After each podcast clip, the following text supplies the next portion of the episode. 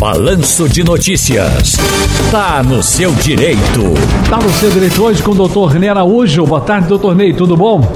Boa tarde, Ciro Bezerra. Boa tarde para todos os ouvintes da nossa Rádio Jornal. Tudo bom, tudo em ordem? Vamos trabalhar?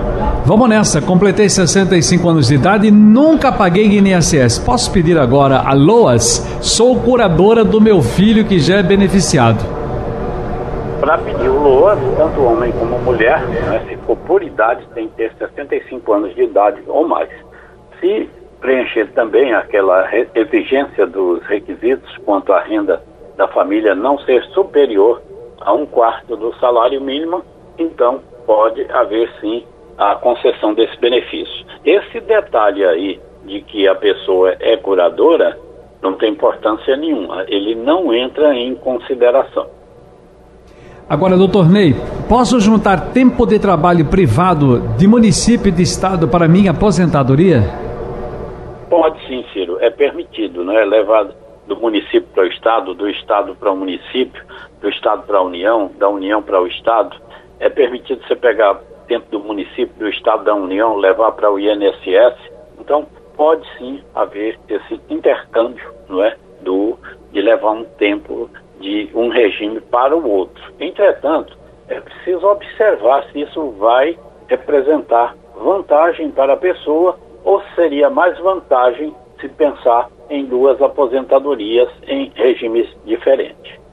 O auxílio reclusão deve ser pago aos filhos da ex-esposa e aos meus também?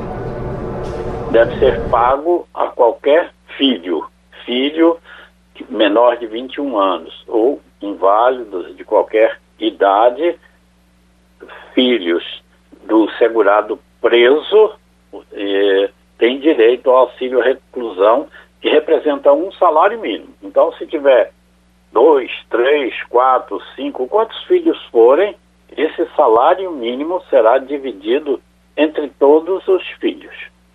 Doutor Ney Araújo, quem volta a pagar INSS pode pedir auxílio doença? Bom, se a pessoa perdeu a condição de segurado, ele tem que fazer pelo menos seis contribuições para retomar essa condição de segurado, para que então ele possa é, pedir o auxílio doença. Lembrando que muitas vezes as pessoas deixam de contribuir quando adoecem, quando se incapacitam, aí lembra de contribuir para o INSS. Só que isso vai ser levado em consideração se for verificado que ela voltou a contribuir quando já estava incapacitada, o benefício não deverá ser concedido, a não ser que haja um agravamento depois que ela voltou a contribuir, Ciro. Muito bem, doutor Neira, hoje mais uma vez, muitíssimo obrigado aqui no Tá no Seu Direito de hoje. Nós temos algumas dúvidas, é claro, a gente volta amanhã também nesse quadro aqui no Balanço de Notícias. Doutor Ney, um grande abraço, felicidades. Um abraço para você, para todos os ouvintes e até a próxima. Deus. Ok.